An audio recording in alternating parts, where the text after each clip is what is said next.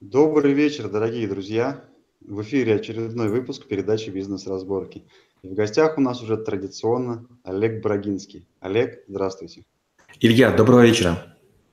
Олег, ну, в каждый раз я вас буду благодарить и никогда не устану это делать, что вы с нами, э, помогаете нам э, увидеть, приоткрыть занавес таких интересных э, навыков, которых у вас около 745, да? Отлично. Вот. Ну и, друзья, благ- благодарим вас за ваше голосование. Голосование доступно в каждом ролике по ссылке. Исходя из вашего голосования, мы выбираем а, следующий навык, который мы разбираем на эфире с Олегом. Вот. А, повторю, Олег – это основатель школы трэблшутеров. А, ну, в народе называют еще гений современности.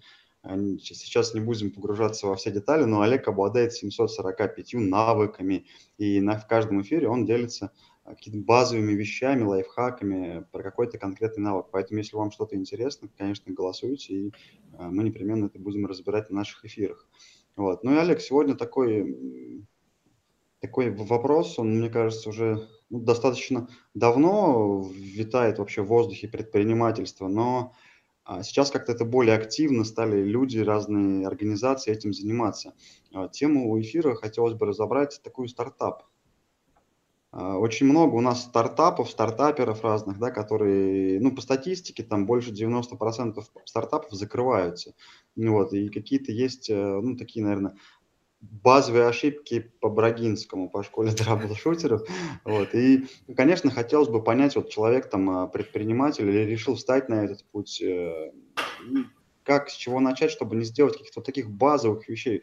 Здесь понятно, что у каждого свой путь, и он индивидуален, но есть вот какие-то вещи, которые ну, необходимо знать, да, скажем так, чтобы, как в том анекдоте не было, что только белый человек может два раза наступить на грабли. Вот. Ну и хотелось бы как-то от вас услышать, что такое в вашем понимании стартап. В моем понимании стартап – это деятельность компании с малым операционным циклом. А, это означает, что мало выпущено продуктов, мало оказано услуг, и группа людей, предприятия, организации или подразделения занимаются обкаткой, улучшением процессов и технологий для запуска серийное производство. И когда мы говорим о стартапе, большинство людей называют стартапом любое начинание. К сожалению, это не так. И Силиконовая долина, и долина стартапов в Израиле и в других странах а, производят селекцию – и некоторые люди даже тратят деньги и летят в эти, на эти территории, там поселяются, живут в кампусах и надеются получить финансирование и поддержку.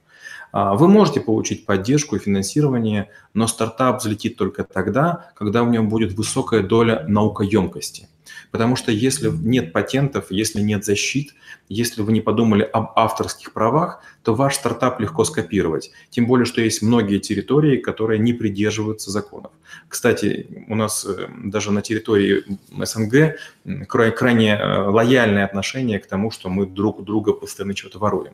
И если у вас нет каких-то ноу-хау, существенных ноу-хау, то вашему стартапу, скорее всего, не выжить по разным причинам.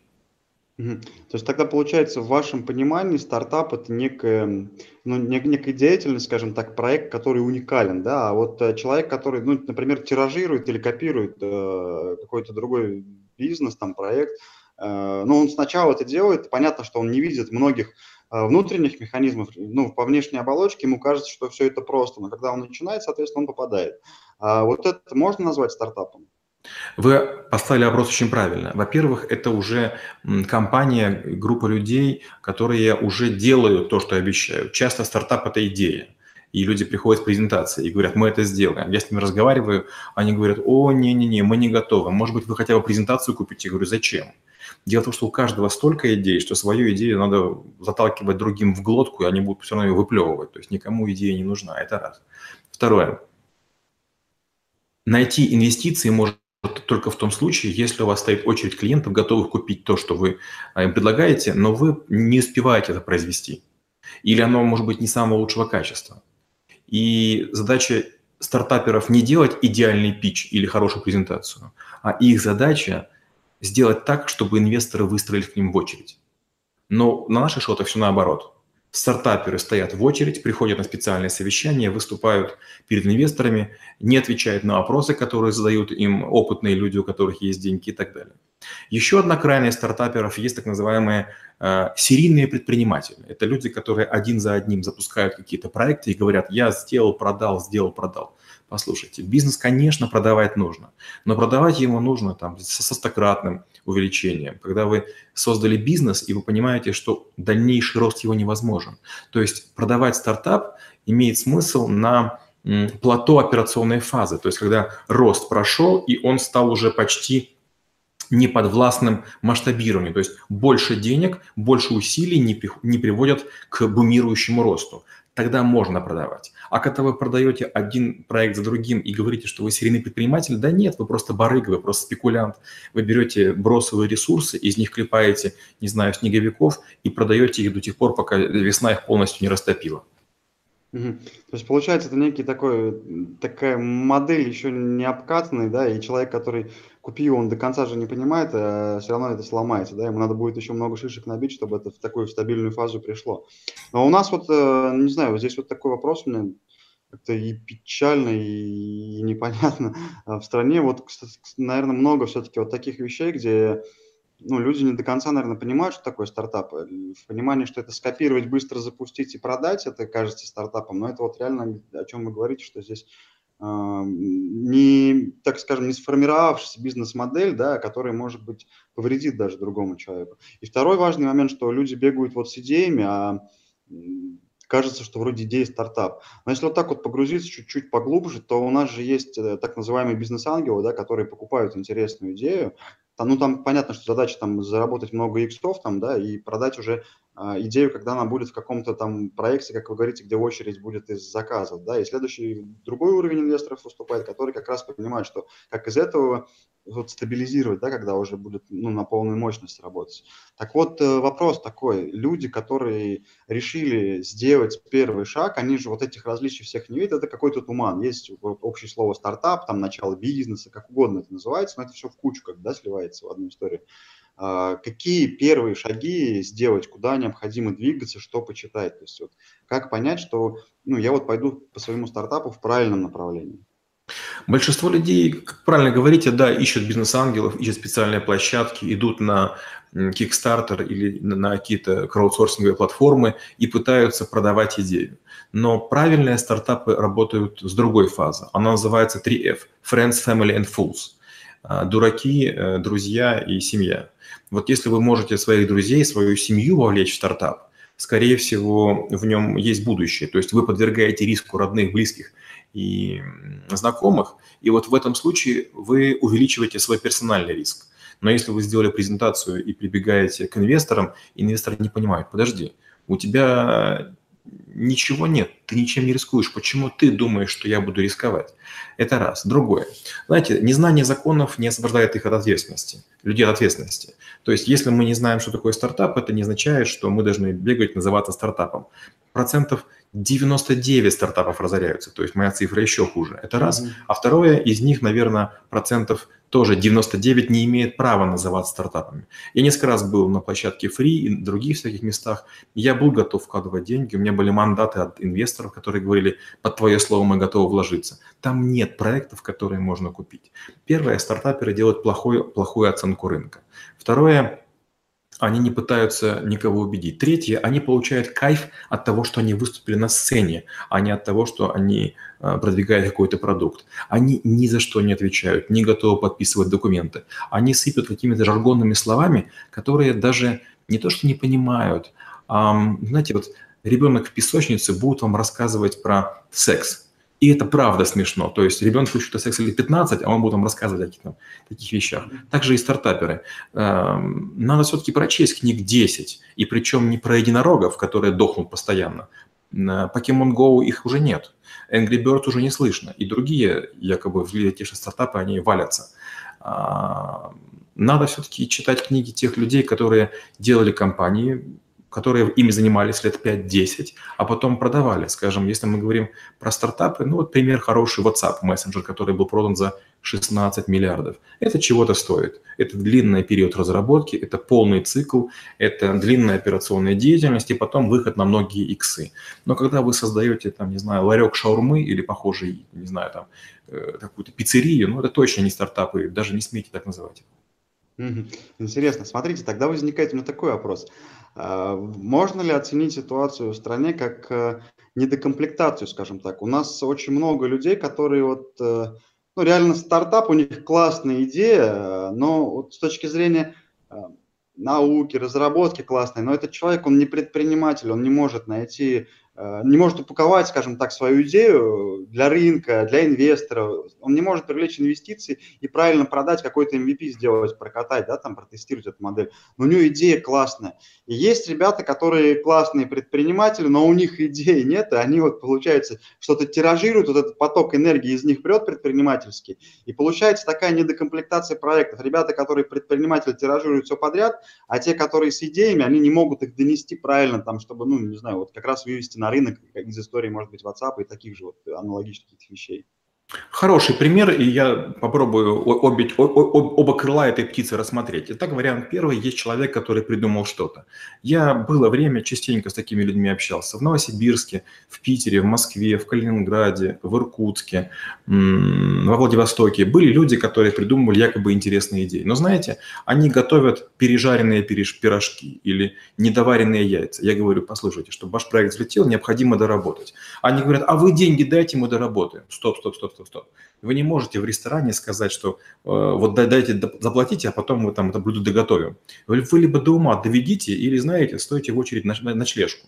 То есть большинство людей считают так, что их главная, и, главная идея кому-то рассказать. Кто-нибудь доведет, а потом деньги мы поделим. Так не работает. Это первая беда. Вторая беда. Все вот эти люди с идеями предпринимательскими – это тоже а, клоунада. Почему? Потому что если человек верит в идею, он берет и закладывает свой мотоцикл. Он берет кредит в банке. Он делает все возможное, чтобы проект вытянуть. Но когда он по всему городу бегает и говорит, мне все отказывают, мне все не понимают, никто не слышит, я не верю в незнание, я верю в лень.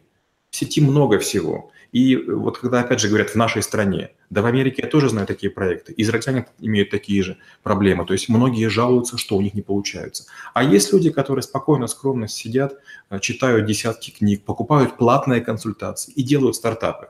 Беда всех стартаперов в том, что они пытаются проехать на шару. Они говорят, у меня есть классная идея, я вам не скажу, но если мы найдем значит, какие-то там инвестиции, мы там поделим, все будет хорошо.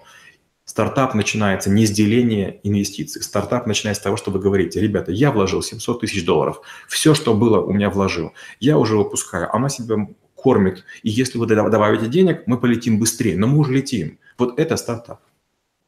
Интересно. Получается тогда, что все-таки большая да, часть людей, они не понимают, что такой стартап – это некие барыги идей, да, вот когда можно просто какую-то идею взять под нее бабки, поделить и все. А реальный стартапер, он настолько живет своим проектом, что ему даже, наверное, не, не столько жалко времени будет тратить на поиск этих денег, потому что он понимает, если у меня сейчас есть ресурсы, да, я там, не знаю, я знаю просто людей, которые там квартиру могут сложить, потому что они настолько верят и живут этим проектом, это уже слилось с жизнью, да, и вот мне здесь, наверное, надо четко, да, разделять, это барыга идей, которые бабки срубить, и тот человек, как вы говорите, что он сделает все, чтобы этот проект заработал, и когда, как раз он, наверное, когда заработал этот проект, уже э, понимание есть модели продаж, и уже в принципе, инвесторы смотрят на цифры тоже, да, как из, из чего это было, и, наверное, на подход еще этого человека. Теперь я, наверное, понимаю, почему такая огромная э, очередь этих бегунков, э, барык идей и инвесторы, которые просто их посылают, потому что, ну, понятно, да, что человек, он не болеет проектом, он ему не интересен. Хорошо.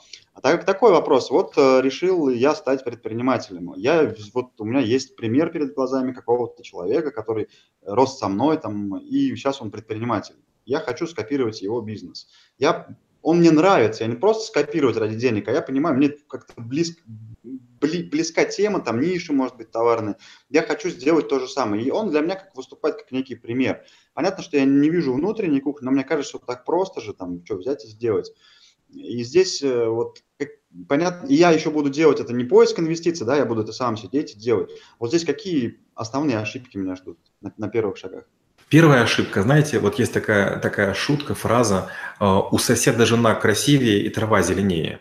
Всегда кажется, что когда вы видите человека, который зарабатывает деньги, вам кажется, что ему легче, чем вам. Ниша менее занята, конкуренция проще, э, у него знакомые, друзья и так далее. То есть мы, предприним... мы, когда видим успех, мы начинаем искать оправдание этому успеху. То есть не человек умный, а, не человек прошел Крым-Рым и там медные, медные трубы, а ему повезло. И мы думаем, и нам повезет. То есть первое, мы недооцениваем конкуренцию в неизвестной нам нише. Второе. Нам кажется, что если мы скопируем поведение другого человека, мы станем получать такой же поток денег. И третье. Мы не понимаем силы бренда. Иногда бывают такие стартаперы, которых мы говорим, знаешь что, бросай ты свою идею, ты ее не продашь. Может быть, идея и, и неплохая, но ты как человек гораздо полезнее, пошли к нам в команду, будешь делать то, что мы придумали, и ты быстрее заработаешь деньги. А, большинство людей, к сожалению, слишком увлечены маленькими крошечными идеями и не пытаются летать высоко. Копирование – это неплохая штука, но копирование существующего бизнеса имеет ряд э, недостатков. Первое. Вы, скорее всего, скопируете технологию и ценовую политику, но вы забываете о том, что тот человек прошел уже длительный путь, у него уже есть имя и поток клиентов. И при выборе, кому идти, к Васе или к Пете, пойдут к тому, кого знают лучше. То есть у вас будет такое называемое болото Портера. Болото Портера – это когда вы тратите деньги на раскрутку или на какую-то деятельность, и вот это долина смерти. То есть вы уходите по деньгам все глубже и глубже, вроде бы понятная модель, хорошая продукция, там покупают, а у вас не покупают, вас знают недостаточно. И копировать всегда сложнее. Почему? Потому что покупать можно того, кто проверен, а вы еще не проверен. Поэтому очень часто создавать нишу выгоднее, чем с кем-то конкурировать, даже с другом и соседом. Хотя вариант франчайзи тоже возможен. Вы берете франшизу своего друга, знакомого, платите какие-то деньги, он вас консультирует. Но я рекомендую вот как. Стартаперам хорошо бы начать любым способом зарабатывать деньги. Хоть пирожки пеките и продавайте их на автостанции. Просто поймите, что ресурсы можно перерабатывать в товар, дающий вам прибыль. И когда вы несколько таких циклов пройдете, купили муку, яйца, дрожжи, э, изготовили, продали, купили, изготовили, продали, и такие несколько циклов. То есть неважно, как вы зарабатываете деньги. Человек, который хотя бы три месяца честно, регулярно получал прибыль, платил налоги, он уже является предпринимателем. И для него строить любой бизнес не, э, не, не является проблемой. Большинство людей не являются предпринимателями, они просто пытаются сделать какую-то разовую сделку. А можно говорить о том, что здесь э, ну, у нас в стране определенными структурами массово закладывается успешная картинка предпринимателей, что это вот ну, эмоци... как, задача там как раз понятна, эмоционально подогреть человека, чтобы он пришел, определенный кэш принес, и дальше, э, ну, по большому счету, не работает так э, плотно с ним никто. И у людей формируется некий образ предпринимателя, что это только история успеха, а не история там, да, ошибок, когда вот, как вы говорите, что человек прошел там все, и медные трубы, и только благодаря вот, это, вот, это, вот его умению вставать из этих ошибок, набираться этого опыта, он создает продукт, да. А многие это как раз не видя вот этой внутренней вещи, кухни все, вот это его пути, они идут на красивую картинку, и, наверное, здесь, это, когда путь начинается вниз, там проработать все это, э, еще нет узнаваемости, нужно много чего пройти, еще куча же ошибок прилетает. Люди-то и ломаются и уходят, да, потому что, ну, пришли на эмоциях вроде, что я завтра стану предпринимателем, и у меня мой стартап взлетит, а на самом деле это единицы, у кого там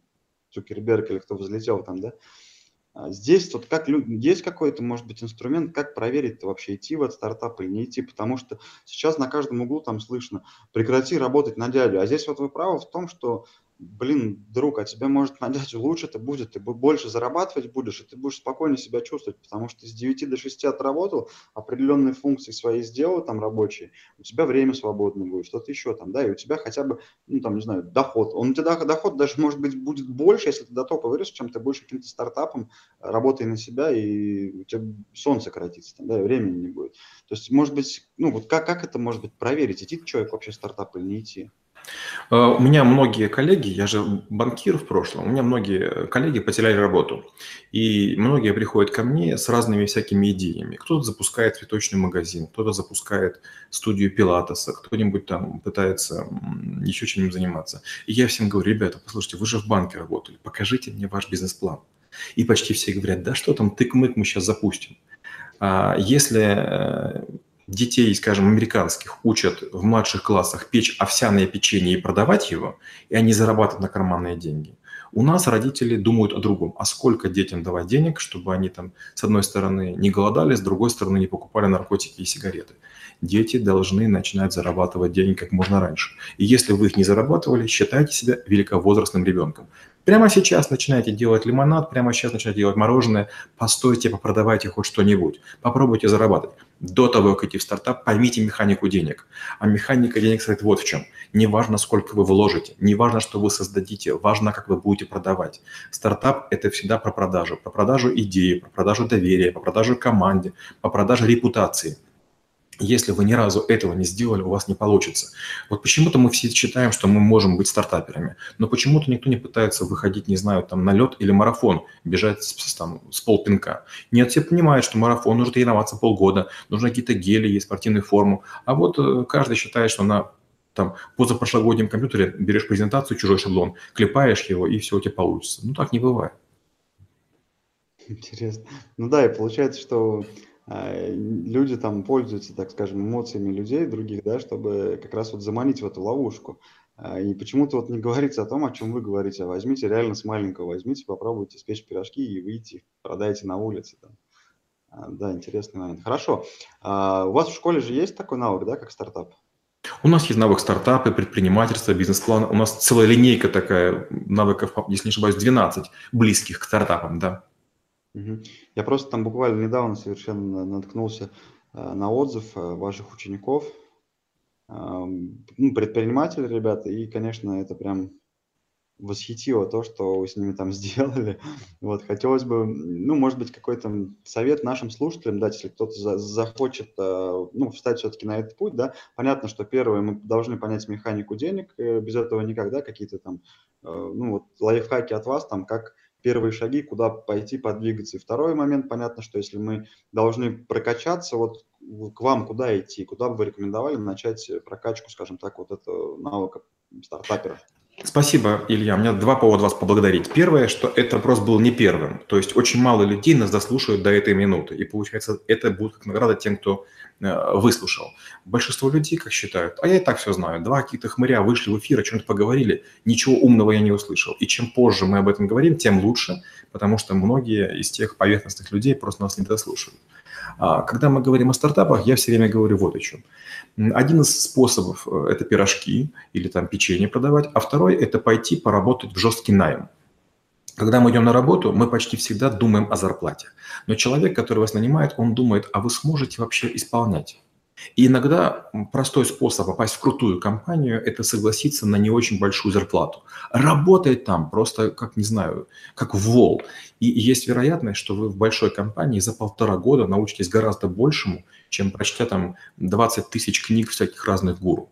А я почти всех э, предпринимателей пытаюсь устроить на работу и говорю, полтора года поработайте в найме. То есть пирожки пирожками, вы поняли механику денег. Второе – это поработайте в компании, у которой есть некая культура. Вы культуру сами не выдумаете. То есть лучше воспользоваться знанием людей, которые построили бизнес лет там, 20 или 200 назад и так далее. Это второй совет. Третий совет будет, например, следующий. Когда вы затеваете свой стартап, когда вы думаете о том, как запустить бизнес, вы, как правило, думаете о сложностях а нужно думать не о сложностях, а о том, что вы делаете, создаете для мира. Потому что вот если вы, скажем, горите идеей велосипедов, и вы хотите, чтобы велосипедов было много в стране, и вам это интересно, то деньги появятся автоматически. Но как только вы начинаете фокусироваться на деньгах, у вас прямо в глазах доллары. И это прям противно. То есть человек, который говорит только про деньги, с ним говорить не, неинтересно. А человек, который говорит про идею, человек, который горит, и у него деньги там являются там третьим или пятым колесом в телеге, вот у него получается. То есть излишняя фокусировка на финансах приводит к тому, что люди не чувствуют вашей заинтересованности. Они чувствуют жесткий прессинг «купи», а они чувствуют, что слушай, с нами здорово, с нами интересно. Приобщись к этой культуре. Допустим, Харли Дэвидсон. Люди гоняются за футболкой, которая стоит 100 баксов, потому что написано Харли Дэвидсон. Это, люди, э, это бренд, который имеет больше всех татуировок. То есть люди ставят добровольно на свою кожу клеймо компании. Почему? Потому что компания их зажгла.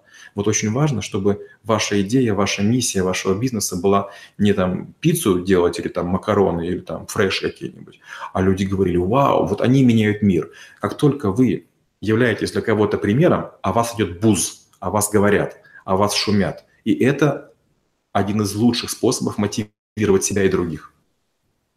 Интересный здесь у вас подход, такой, знаете, бизнес с человеческим лицом. А, мы как-то, ну, уже несколько лет прошло, такое в воздухе оно как-то витало, витало, такой подход формата B2P, да, business to people. У нас есть B2C, business to consumer, и ну, поигрались, конечно, со словами достаточно интересно, но консумер – это там да, потребители. Задача там бизнеса выкачать из него ресурсы, как из потребителя. А бизнес to people, там бизнес, ну, бизнес же переводится у нас как коммерческая деятельность, понимается, точнее, переводится все-таки как дело. Это может быть и не только коммерческое, это и медицина, и спорт, что угодно, любое дело. И здесь такой интересный момент возникает, что, как вы говорите, да, если мы свое дело строим не по рельсам, которые у нас, в принципе, форматируют, это деньги, власти, слава, все вот эти вот цифры или слава, там, нимбы люди на глазах, а исходя из э, любви к этому делу, тогда автоматом все прилетит, и реально у вас будет возникать это доверие. А вот формат бизнес to people – это как раз ну, понять человека, да, своего потребителя, скажем так, вот это, кому ты хочешь донести продукт, и искренне помочь ему, не выкачать вот эти деньги, деньги. А люди, мне кажется, уже сейчас, э, ну, уже настолько стало четко это разделяться, поляризация некая происходит. Человек чувствует отношение к себе потребителю, он все-таки или к нему как к человеку относится, даже не понимая, да, вот как вы говорите, что бренд зажигает, потому что они во мне человека видят, а не то, что выключить из меня. Вот, отлично. Друзья, смотрите, механика денег, классная вещь. Устраиваться по найму. Была история совершенно шикарная. У меня есть друг один, я сейчас не буду называть его а, фамилию, известный а, бизнес-тренер. А вот он об этом говорит много лет. Он говорит, а, как, а он пришел, а, он, работа существует для того, чтобы мы прокачали в себе навыки, командную работу, поняли, да, вот как вы говорите, с нуля мы это не сделаем, а попасть в структуру, бешеный, бешеный рост будет идти профессиональный. И, а у нас многие идут на работу для того, чтобы заработать денег. Вы не туда, де, деньги зарабатываете, пирожки пеките, а туда идите, чтобы профессионально вырасти. И когда, как вы говорите, устраивался на работу, там был бешеный конкурс, отбор, все дела. Он говорит, я просто без денег буду работать. Его взяли. Ну, понятно, что через некоторое время там, да, стали уже и платить. Ну, вот подход ну, очень классный. Мне кажется, у нас все-таки в головах у людей сместилась, да, эта история, что я хожу на работу ради денег. А ты ходишь на работу не ради денег, а ради того, чтобы вырасти профессионально. Не отсидел с 9 до 6 и пришел домой. И одно и то же каждый день, день сурка, он до, до пенсии идет у людей. И это кайф, там, все, я что, я работаю а как раз расти профессионально. А вот в Америке, да, пример вы классно привели, что детей учат э, зарабатывать деньги как раз с детства, печь что-то, ну, что-то делать. Вот, и, вот здесь, не знаю, есть ощущение, что у нас это все как-то сместилось, и поэтому такой некий сбой идет. Вот, ну, отлично, вернемся к тем, кто все-таки дослушал до этой истории. Олег, ну, какой-то, может быть, я не знаю, вот прям э, пример, где как надо делать, и пример, как вот вообще не надо делать. Если у вас есть идея, все-таки, несмотря на все эти трудности пути, пойти туда. Ну вот, когда ко мне приходят стартаперы, один из вопросов контрольных, который я им задаю, они не понимают. Я говорю, кто ваши платные консультанты? А они говорят, да нет, нам все по, по дружбе делают. Очень важная функция предпринимателя – это создавать рабочие места. Если вам советуют, то за советы не отвечают. А, чем быстрее вы наймете себе платных консультантов, чем быстрее вы начнете тратить деньги на чужие умы, тем быстрее вы привыкнете покупать труд потому что вашей головы, ваших рук гарантированно будет не хватать. Юрист работал 20 лет, и его консультация может продвинуть ваш стартап на, не знаю, на полгода вперед, а будет стоить, там, не знаю, консультация 200 долларов. А, какие-нибудь технари, какие-нибудь финансисты, какие-нибудь бухгалтера вам могут дать советы. Но если вы говорите о том, что вы сделали все сами на коленке и этим гордитесь, послушайте, это утопия. Я тоже могу попробовать сейчас, э, не умея, я, конечно же, утрирую, но почти не умея использовать швейную машинку, сейчас сделать женское платье и сказать, о, я сделал шедевр, я на нем работал, думал и так далее. Но любая женщина скажет, фи, я это не буду носить. И независимо от того, сколько я труда вложил. Но если я найму хороших специалистов, куплю ткань, и они все сделают, я быстро продам это платье. Поэтому такой совет очень простой. Как можно быстрее нанимайте платных консультантов. Это правильный подход. Неправильный подход. Неправильный подход – это рассказывать инвестору, как он будет зарабатывать деньги. Инвестор каждый мечтает о том, чтобы он вложил деньги как в банк, а банк ему присылал смс сколько пришло денег. Ни в, ни в коем случае не рассказывайте инвестору, как он будет что-то делать. Расскажите, как вы будете отчитываться, как будет построен бизнес, когда вы будете ему сообщать о прибылях, что вы будете делать, если прибыли не будет. И самое важное, чем вы гарантируете ему возврат инвестиций. Например, вы говорите, я беру миллион долларов под 30%, если не, не верну, значит, забираете у меня квартиру, там, которая стоит, может быть, даже и меньше. Но, опять же, инвестору не важно, сколько ваша квартира стоит. Ему важно, что вы принесете нотариальную доверенность, на право распоряжения. То есть он-то, может быть, и не будет у вас квартиру забирать, ну такой вопрос спорный, но он должен увидеть, что вы рискуете не меньше, чем он. Угу. Обоюдный риск, да, получается. ну да, интересно. А смотрите, важно ли вообще а, на первом шаге к инвестору прибегать? Может быть, реально а, все свои ресурсы задействовать, да? Ну, к примеру, скажем так, смоделируем ситуацию. А, у меня есть идея, она мне прикольно, мне нравится, мы отбрасываем все вещи, что я э, не делаю это ради денег и славы, а я это делаю, потому что мне это нравится, хочется, ну, там, скажем, принести счастье в мир, да, в том числе.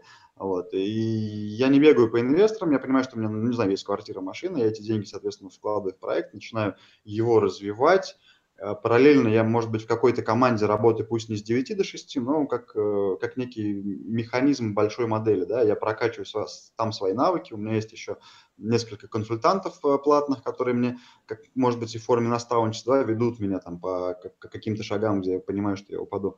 Вот. Тогда вопрос-то здесь вот инвестор-то, ну, зачем он нужен? А, вот правильный вопрос вы задаете. Надо к инвестору идти в том случае, если вам нужен последний толчок. То есть у вас готова машина, сложен багажник, и вам залить бензин, вы помчитесь. Вот это имеет смысл, понимаете? Вот я верю в стартапы, когда человек говорит, у меня трехкомнатная квартира, я сам сплю там в одной комнате, но ко мне днем приходят люди, мы программируем, я сам плачу арендную плату, всех кормлю, всех пою, э, плачу за электричество за воду, плачу небольшие деньги, и вот мы заработали там небольшие деньги, но я понимаю, что такими темпами мы будем три года работать. Если мы, мы с вами договоримся, мы быстрее окупимся и программистов наймем. То есть, когда я понимаю, зачем нужны деньги. Но большинство стартаперов говорят, нам миллион долларов или там 5 миллионов долларов, и мы захватим вселенную. Да не нужна вселенная. Поймите, каждый предприниматель, он готов вложиться деньгами. Каждый готов зарабатывать больше, чем банковский процент. И предприниматели не боятся терять деньги. То есть на то он риск, чтобы его покупать. Многие считают э, деньги пылью, но с другой стороны, они считают деньги последним ресурсом, который нужен. То есть, когда у вас проработан план, когда у вас все есть, вот тогда, возможно, нужны деньги. Если вы сегодня не можете найти инвестиции, если вы сегодня можете найти место, где это все строить, если у вас высокая арендная ставка, то дать вам деньги вы не станете лучше договариваться. И большинство инвесторов что говорят? Я вложу 30%. И люди говорят, о, нам такие инвесторы не нужны. А о чем говорит инвестор? Если вы сможете уговорить еще двоих или еще троих, я тоже пойду. Инвестор не ставит условия, что я хочу мало денег вложить. Инвестор говорит, я хочу показать, какой вы переговорщик. Какой вы переговорщик, такой вы продавец. А что делают наши стартаперы? Они говорят, нет, нам нужен один стратег, который даст денег и не будет вмешиваться. Получается абсолютная утопия. То есть никто даже не слышит инвесторов и что они имеют в виду. Интересно. Здесь, да, вот с машиной пример очень классный, да, что вы уже подготовили пусть и плохую машину, но она едет, да, и вы понимаете, что деньги нужны для того, чтобы улучшить, скажем так, или быстрее поехать.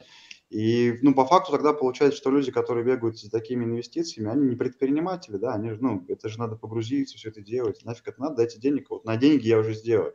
А ты сделай без денег, а потом смоделируй, да, какую-то маленькую модельку, и ее потом, ну, расширь. Отличная идея, классная. А, окей, тогда мы будем, наверное, уже завершать. Олег, вот напоследок э, хотелось бы какие-то, ну, не знаю, лайфхаки вам от вас, от Брагинского. У нас уже, наверное, традиционно будет в конце, в конце эфира лайфхаки от Олега. А, есть такой термин growth-хаки. Надеюсь, когда-нибудь мы тоже по нему снимем бизнес-разборки. Growth-хаки – это… Вот лайфхаки – это обычно для жизни, а growth-хаки – это а, взлом роста, как быстрее вырасти. И есть много людей, и есть целая инфраструктура, есть целое сообщество, которые рассказывают, как создавать email рассылку, как создавать интернет-сайты, как э, находить инвесторов, как находить сильных программистов. Я бы вот что советовал. Перед тем, как гореть идеей, не читать каких-то мотивирующих книг, э, не читать истории людей, которые миллиарды заработали, а подписаться на платные рассылки, которых будут рассказываться о том, как сегодня живут стартаперы. Есть потрясающие каналы и в Telegram, и в e-mail э, варианте, где люди за буквально копейки рассказывают о том, что они сделали, что получилось, что не получилось. Вот вам нужно загореться э, идеей проверки гипотез. Дело в том, что когда вы находитесь на стадии стартапа, э, вы хороши тем, что у вас маленький объем. Ваша ошибки, они вам мало чего стоят. И как только вас деньги вольют, вы даже не представляете, что начнется.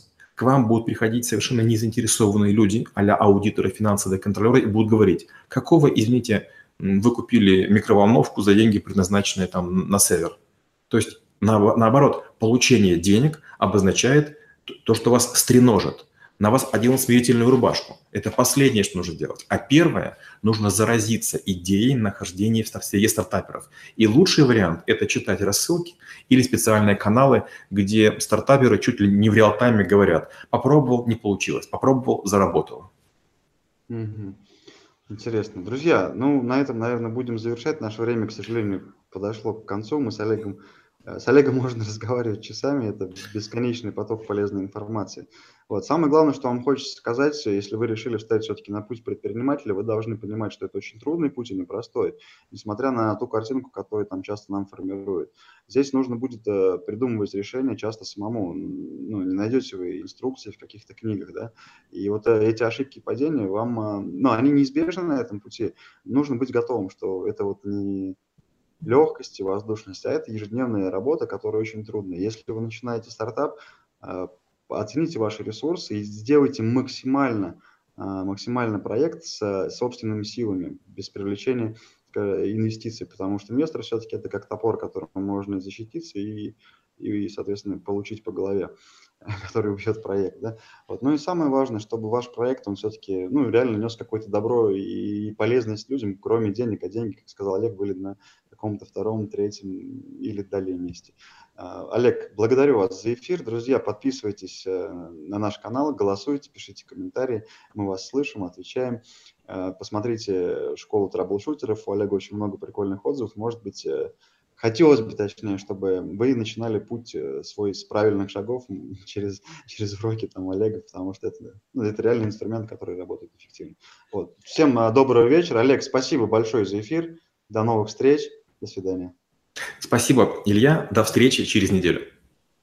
Пока-пока.